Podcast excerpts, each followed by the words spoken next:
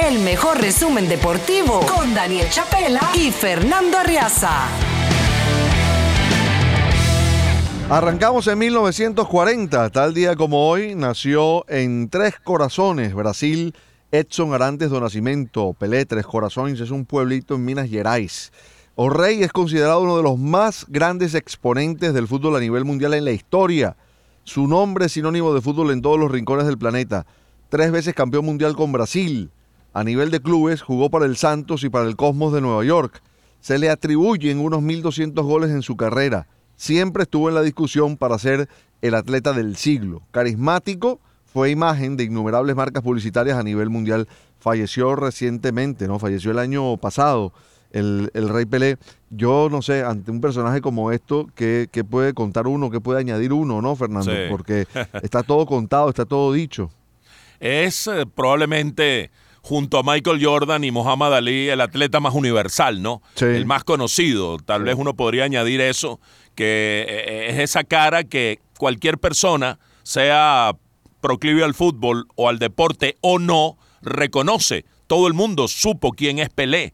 La señora ama de casa, eh, el ingeniero que no está tan pendiente del fútbol y obviamente el seguidor del fútbol que o lo idolatró o lo admiró o lo respetó, porque él tuvo esa particularidad de, de caramba, aglutinar admiración o respeto, ¿no? aún de parte de los rivales. Y, esa universalidad probablemente sea solo comparable con Muhammad Ali, que trascendió al boxeo, y Michael Jordan, que trascendió al baloncesto. Totalmente de acuerdo. Eh, y si usted que lo está escuchando quiere, bueno, saber más de esta figura, eh, hay un magnífico documental en Netflix que grabó, eh, te diría que poco antes de, agravarse de, de, las enfermedades que lo aquejaban y fallecer. así que es un, es un magnífico documento para saber quién fue este, este personaje. 1945, tal día como hoy, Branch Rickey firma a Jackie Robinson para los uh, Montreal Royals, sucursal de los Dodgers por esa época, en un histórico paso que lo llevaría a las grandes ligas dos años después. Fue el antecedente. Branch Rickey tuvo la, la capacidad, la visión, el tino de llevarlo poco a poco, conocía la realidad entonces y primero lo firmó a la filial para luego llevarlo a las grandes ligas. Richie ya sabía perfectamente que, que Jackie Robinson era un talento para grandes ligas, pero las grandes ligas no estaban preparadas aún y no lo estuvieron en el momento en que él da el paso trascendental, eh, pero bueno, tuvieron que acostumbrarse y gracias a Dios que así fue. Nos movemos hacia 1963 porque un día como hoy los Yankees de Nueva York nombraron a Yogi Berra como su nuevo manager en sustitución del Ralph Hook, quien pasó a ser el gerente general. Eh, otro, otro de esos nombres emblemáticos en la historia de, del, del, club, yo diría, de la representación del béisbol por antonomasia, los Yankees de Nueva York. El hombre más ganador en la historia de las series mundiales, el hombre con más anillos, que como manager no, no logró replicar ese éxito. Tuvo una muy buena primera temporada, aquella del, del 63. Eh, bueno, lo nombran en el 63 y la, la, campaña en efecto es en el 64, cuando gana 99 y pierde 63 y queda en el primer lugar en la, en la división y gana el campeonato eh, de la Liga Americana, pero pierde la Serie Mundial. Como manager no fue campeón, Yogi Berra no replicó eh, sus éxitos como jugador. 1964, un día como hoy, Joe Frazier, Joe Smoke Frazier derrota al alemán Hans Huber por puntos en la final de los pesos pesados en los Juegos Olímpicos de Tokio. Frazier le da la medalla de oro a los Estados Unidos. Luego se convertiría en campeón mundial de boxeo en esa categoría como uno de los grandes heavyweights en la historia del boxeo. Bien, y seguimos nuestro recorrido en ese mismo año del 64. Eh, un 23 de octubre, Japón venció a la Unión Soviética 3 sets a 0 para quedarse con la primera medalla de oro olímpica disputada en el voleibol femenino. Japón se tituló jugando como local en esos Juegos de Tokio 64 y de manera invicta han seguido siendo una potencia las japonesas en el voleibol femenino. Y cerramos esta primera tanda de efemérides en 1973. Y es que un día como hoy, un 23 de octubre de ese año, Chris Evert, con tan solo 19 años, retiene el título de campeonato de la WTA Tour al derrotar a Nancy Ritchie 6-3-6-3 en la final disputada en Boca Ratón, en Florida. 1974, un 23 de octubre, los Cachorros de Chicago cambian al jardinero, seis veces All-Star Bill Williams, a los Atléticos de Oakland por Manny Trillo y par de lanzadores. Para Trillo fue el segundo de siete equipos en 17 años en las mayores. Manny Trillo es Jesús Marcano Trillo, el notable segunda base venezolano. Sí, que estuvo involucrado en varios cambios importantes, ese nada más y nada menos que por un salón de la fama con ah, varios ah, peloteros eh, involucrados en la transacción. El prospecto era Trillo que adquiría el equipo de mm, los Cachorros de Chicago. Él también había estado con Filadelfia, con eh, Oakland y luego fue cambiado por Chicago junto a Greg Ross, Dave Rader, a los Phillies de Filadelfia por Henry Mack, Derek Botello, Barry Footy, eh, Jerry Martin y Ted Sizemore.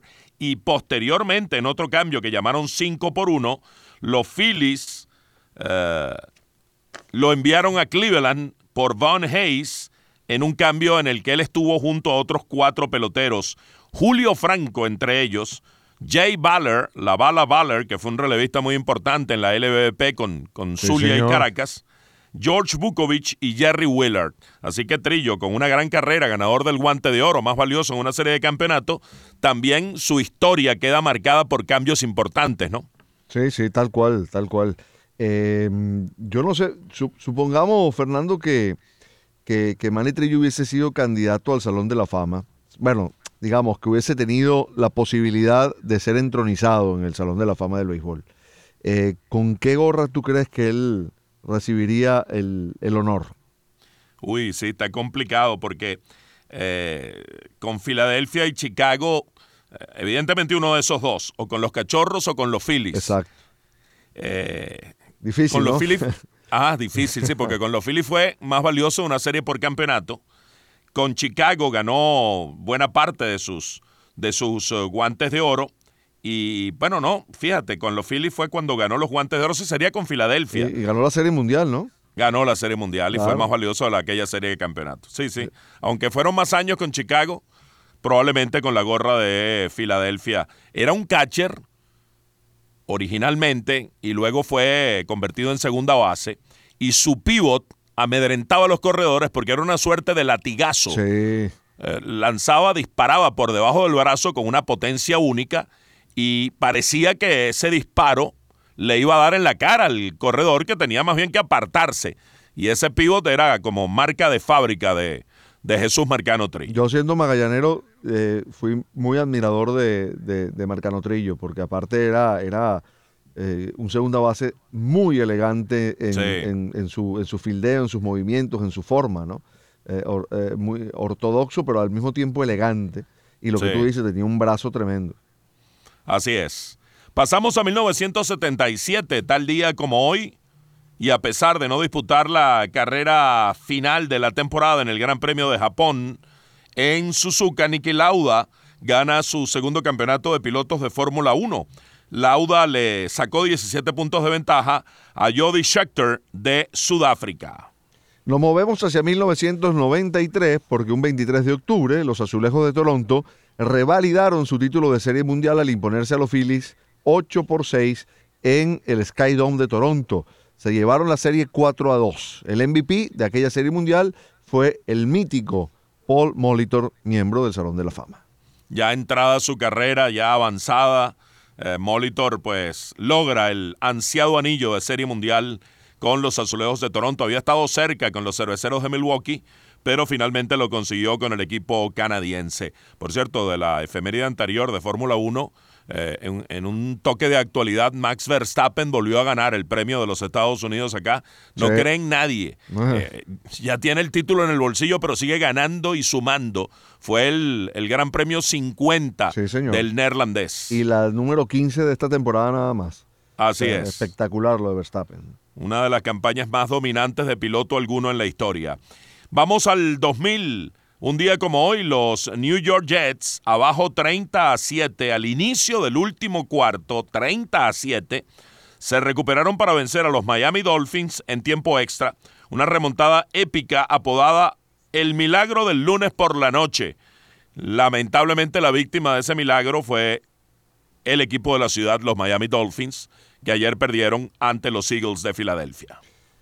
Nos remontamos a 2012, un día como hoy. Osvaldo Guillén es cesanteado por los Marlins de Florida luego de una polémica rueda de prensa donde mencionó a Fidel Castro como referencia, algo que enfureció a buena parte de la fanaticada del equipo.